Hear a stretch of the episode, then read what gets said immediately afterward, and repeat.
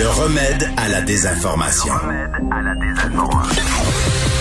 Mario Dumont et Vincent Dessureau. Cube Radio. annonce ce matin de la mise sur pied d'un groupe de travail euh, concernant euh, les personnes victimes d'agressions sexuelles et ce projet de leur donner un, un tribunal euh, particulier, un tribunal dédié euh, pour les victimes de, de, de- d'agressions sexuelles ou de violences conjugales. Le ministre de la Justice euh, est avec nous, Simon Jolin Barrette. Bonjour. Bonjour, M. Dumont. Il y avait quand même de la, méfiance face à ce projet-là. J'ai entendu souvent, entre autres dans le domaine du droit, des avocats dire, mais voyons, il n'y a rien qu'une règle de preuve. Euh, On peut être courtois, gentil, affable avec une victime dans la façon de la traiter, mais on peut pas changer la façon de déterminer en justice un coupable d'un innocent. Mais effectivement, il ne s'agit pas de changer les règles de droit, mais plutôt d'avoir un encadrement qui va faire en sorte que le système de justice soit euh, adapté aux besoins des victimes d'agressions sexuelles. Et c'est une des recommandations phares du comité d'experts qui a été déposée avant Noël. Et moi, à titre de ministre de la Justice, ce qui est prioritaire pour moi, c'est de faire en sorte que euh, la population québécoise ait confiance dans le système de justice. Et euh, je pense que l'idée d'un tribunal spécialisé en matière d'agression sexuelle et de violence conjugale mérite d'être étudiée. Donc, c'est pour ça que j'ai fait le comité, euh, le groupe de travail euh, qui va se pencher euh, pour savoir comment est-ce qu'on peut mettre en place un tribunal spécialisé. Mais est-ce que, OK, donc là, il y avait un groupe de travail qui cherchait des solutions, ils sont arrivés avec celle-là. Vous refaites pas ce travail-là. là. Vous êtes pas, pour savoir s'il faut le faire ou pas, vous mandatez un groupe de travail pour savoir comment il faut le mettre en place. Exactement. Donc la décision, d'autres termes, la décision est prise, on le fait. là. Ben, en fait, on va identifier est-ce qu'il y a des problématiques à mettre en place ce tribunal-là, mais pour moi, c'est clair que je veux donner suite à la recommandation du comité d'experts. Vous vous souvenez, les quatre collègues députés euh, Des, des quatre parties, c'est ça. des quatre, des quatre parties avec des experts dans le domaine ont rendu un rapport avant Noël dans lequel ils réclament un tribunal spécialisé.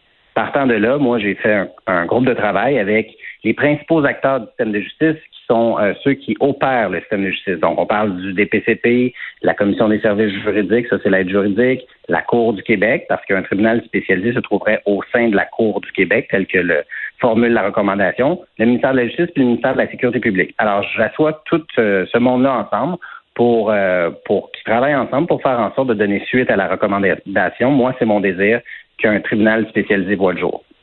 OK. Et euh, vous, euh, vous dites quoi de parce qu'il y a des changements qui ont été faits. Là. Euh, tous les experts vont nous dire un procès, par exemple, en, en agression sexuelle ne se déroule pas en 2021 comme il se serait déroulé en 1981. Là, on a il y a des choses qu'on fait plus aux victimes, il y a des façons d'interroger les victimes qui existent plus, il y a des, des confrontations aux victimes qu'on ne fait plus vivre. Euh, on peut faire encore mieux. Comment vous jugez ce qui a été fait là, au cours des dernières années? Ben, euh, c'est c'est déjà bien, mais oui, on peut encore faire mieux, puis c'est ce que le, le rapport nous invite à faire. Je vous donne l'exemple euh, de la formation des différents intervenants du système de justice. Il y a déjà euh, plusieurs personnes qui sont formées, mais on peut encore aller plus loin au niveau de la formation des juges, des procureurs, euh, des policiers. Donc, euh, c'est ce qui est réclamé par les victimes d'agressions sexuelles. Donc, il y a déjà du bon travail qui est fait, mais moi, je pense qu'on peut toujours aller plus loin. Et, et vous savez, au cours des dernières années, je pense que la place euh, des, de la dénonciation en matière d'agression sexuelle, on a illustré avec plusieurs exemples qu'il y avait certains enjeux avec le système de justice, que certaines personnes n'étaient pas à l'aise de, dénoncer, d'a- d'aller devant les tribunaux. Alors, si on peut faire en sorte que l'État québécois facilite euh, la, la démarche d'une victime d'agression sexuelle, je pense qu'on doit prendre tous les moyens pour le faire tout en préservant les droits de chacun, mais en s'assurant que lorsque la victime s'adresse au système de justice, ben, elle puisse être supportée et accompagnée à travers ça. Je pense qu'on est rendu là. Il y a- le système de justice a évolué dans le temps, c'est une bonne chose, mais il doit être encore plus amélioré. La semaine passée, lorsqu'on a réalisé que Mamadi Camara avait été euh, euh, victime d'une- erreur sur la personne, donc euh, inutilement emprisonné, vous avez à la période des questions très rapidement pris la défense du DPCP. Avez-vous parlé trop vite? Non, pas du tout. Vous savez, j'ai également dit à la période des questions qu'elle allait avoir une, une enquête indépendante, qu'on est en train de regarder ça. On est à, à travailler là-dessus présentement. Je pense que c'est un contexte extrêmement malheureux. Euh, c'est traumatisant également pour euh, pour M. Camara. Ça l'aurait été pour euh, n'importe quel citoyen.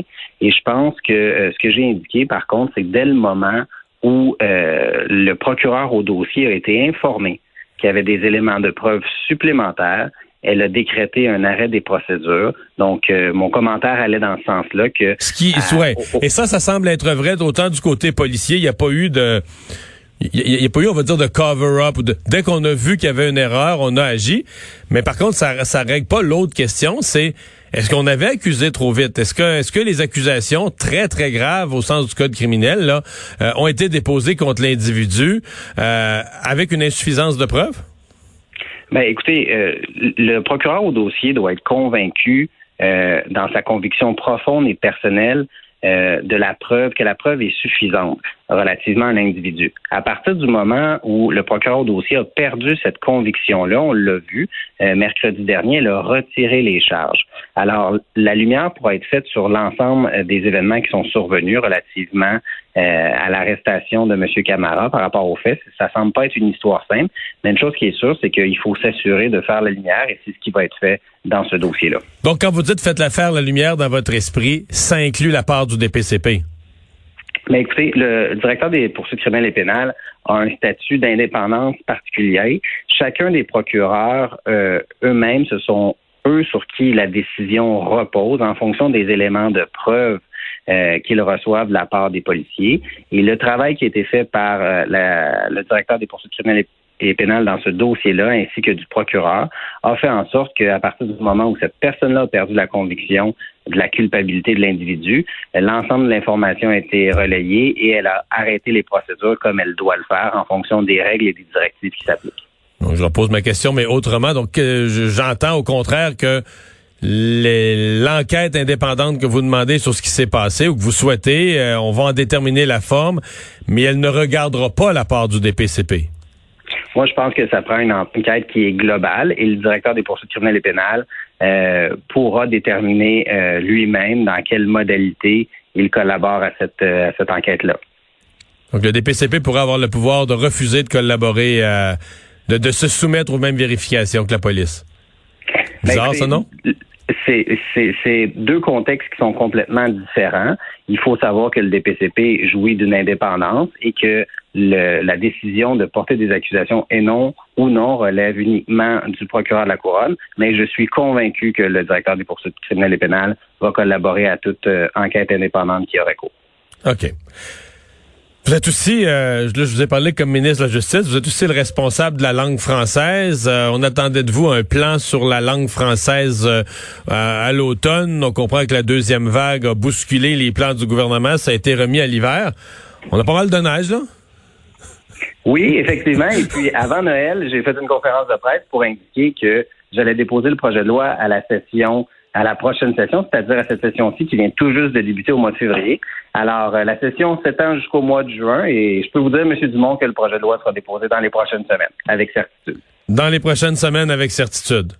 Avant le printemps? Durant l'hiver ou? D'ici la fin de la session, parce que j'ai dit... Non, mais là, la fin de la session, la session, elle va jusqu'au 10 juin, là.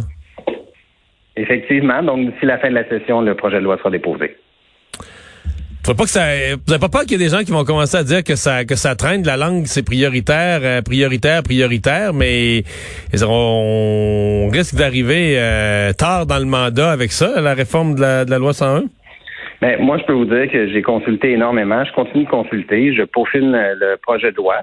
Euh, au moment opportun, il sera déposé, M. Dumont, mais il y a une chose qui est sûre, c'est qu'on va s'assurer que euh, le français demeure notre langue de travail, qu'on peut, que les Québécois et les Québécoises puissent vivre en français, puissent travailler en français, et surtout que ce soit la langue de l'intégration euh, à la nation québécoise. Ça, je pense que c'est fondamental parce qu'on a beaucoup de défis à relever en matière de protection, de promotion et de valorisation de la langue française.